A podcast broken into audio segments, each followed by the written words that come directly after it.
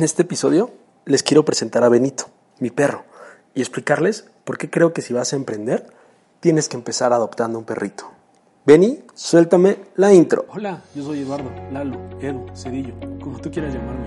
Lo realmente importante es quién soy.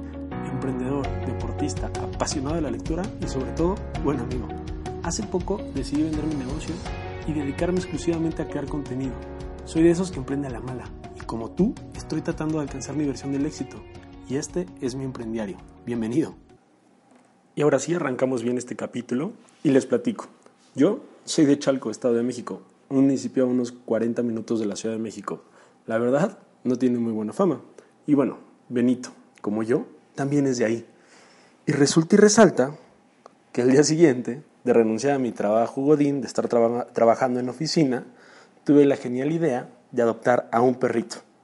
Bueno, dos semanas después de estar buscando en asociaciones, fundaciones, parques, etcétera, que por cierto, la verdad es que jamás pude adoptar ahí, me pidieron como miles de requisitos y estudios, pues me encontré a este pequeño ser de tres meses que se aparece un día de la nada en el negocio de mi mamá y le empieza a seguir por todos lados. En ese tiempo mi mamá tenía una escuela de fútbol de Pumas y le empieza a seguir por todo el campo. Pues así, como lo veíamos, todo panzón porque estaba lleno de lombrices y obviamente lleno, lleno de pulgas, le dije a mi mamá que lo trepara el coche en una caja de cartón y se lo trajera a la casa de la Ciudad de México. Y bueno, si algo caracteriza a mi pueblo, y que mi mamá siempre repite y a mí me da mucha risa, es que cuando ella llegó del DF a Chalco, decían que ahí solo había perros callejeros, piojos y polvo. Y bueno, Benito traía todo eso en un combo. Y después, muy inocentemente, pues yo jamás anticipé que cuando salía de trabajar mi flujo de efectivo se iba a desplomar drásticamente. Más bien, eh, todo ese ingreso que yo ya estaba percibiendo, pues iba a ir por el caño, iba a dejar de recibir pues todas esas quincenas o los meses que me pagaban. Y como buen emprendedor novato, y la verdad o la neta yo creo que a muchos nos pasa, quise mantener mi mismo estilo de vida. Fiestas, viajes, restaurantes, salida con mis amigos, con mi novia, etcétera, ¿no? Y yo creo que fue cuestión de tres meses para que las tarjetas de crédito que tenía estuvieran hasta el tope. Y el negocio, que apenas iba a abrir y apenas iba a ser inaugurado, pues le faltaban yo creo que unos tres meses para empezar a operar. En ese tiempo era, iba a ser un salón de fiestas, una, franquicia de salones de fiestas infantiles. Entonces apenas lo estaban empezando a, a terminar. Y a eso súmale que el perro, siendo cachorro, le tenía que meter mil vacunas, desparasitarlo, comprarle sus croquetas especiales de cachorro y que a los cuatro meses de tenerlo, a los cuatro meses de, yo de haberlo adoptado, lo iba a atropellar un microbús. Madre santa la que se me vino.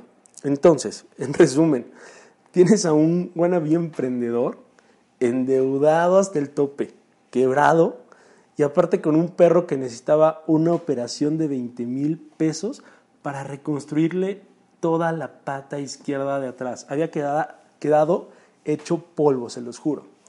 Entonces, hazme el bendito favor. ¿Qué hacíamos yo y mi familia? ¿Qué necesidad había de pagar la operación de un perro que recogí en la calle, que no es de raza, que no tiene pedigrí y que como él, físicamente hablando, hay miles de perros en México? Pues ese perro estaba por cambiar mi forma de ver la vida.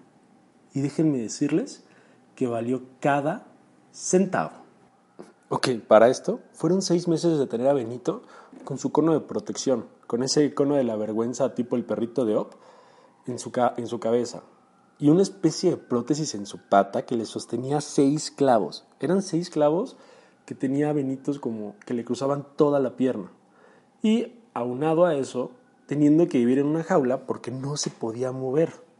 Literal, lo tenía que cargar cinco veces al día para que pudiera ir al baño y regresarlo a su jaulita porque no se debía de mover. Pues los perritos no saben quedarse quietos y tampoco pues como que entienden mucho que están enfermos. Entonces, allí Benito me enseñó a tener paciencia y la importancia de fijarme una rutina para salir adelante de esos malos ratos.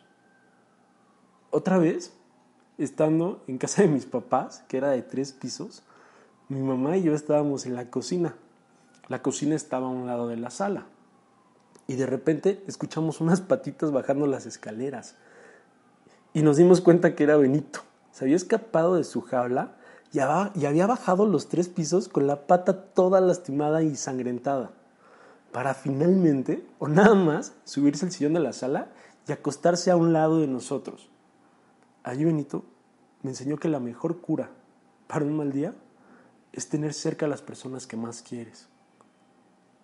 Otro día, mientras yo estaba en el trabajo, Benito salía de la casa de mi mamá, cuando ella pues había salido por, a sacar las bolsas del súper.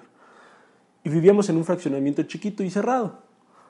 El perro resulta que se pone enfrente de la casa, en medio del paso, y se acostó con su cono y su prótesis muy campante a tomar el sol. Cuando mi mamá se quería acercar a agarrarlo, pues Benito le ladraba y le gruñía, mientras se arrastraba cada vez más lejos con sus dos patitas buenas y pues para que no lo, para que no lo metieran. Y mi mamá terminó por dejarlo ahí unos 15 o 20 minutos para que tomara el sol. Ahí Benito me enseñó que no importa qué tan mal está la situación o qué tan mal estás pasando, siempre vas a poder disfrutar de un día soleado. En mayo de 2017, ya teniendo a Benizano, y si escuchaste el anterior, sabrás que más o menos el capítulo en que me quedo sin socios, sin equipo de trabajo, viviendo solamente efectivo, pues llego a mi departamento un lunes 10 de la noche, después de haber pasado el fin de semana afuera, y pues ya era muy tarde, ya no traía nada de efectivo en la bolsa, ya no iba a gastar. Y bueno, no sé si les ha pasado, pero se me olvidó pagar la luz. Y carajo, te lo juro, obviamente nos la cortaron.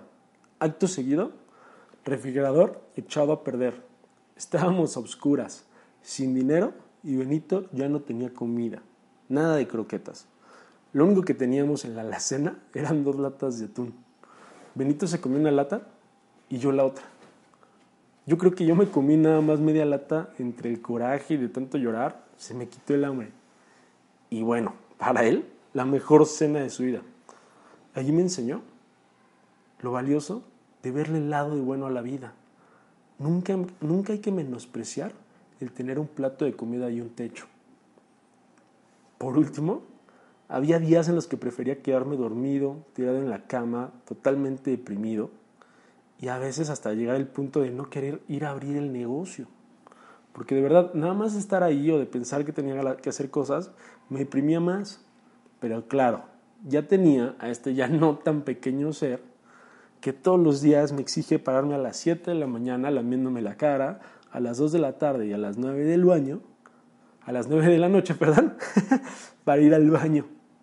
Y el hecho de tenerlo que sacar por las mañanas me obliga a levantarme todos los días. Siempre tengo que empezar el día sacándolo.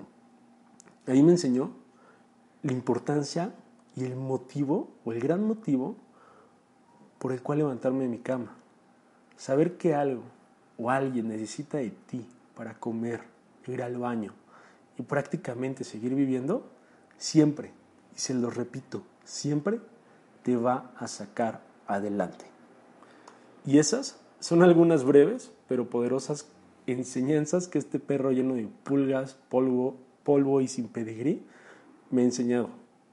Y tal vez mi consejo al final sea que empecemos a ver la vida un poquito más como Benito si bien el pasto siempre se ve más verde del otro lado de la cerca, tenemos que empezar a apreciar lo que tenemos. ¿A poco no? Y bueno, nos escuchamos el próximo martes para otro episodio. Y como quiero empezar a hacer costumbre, voy a investigar a ver qué libro les traigo el próximo martes. Nos vemos, muchas gracias.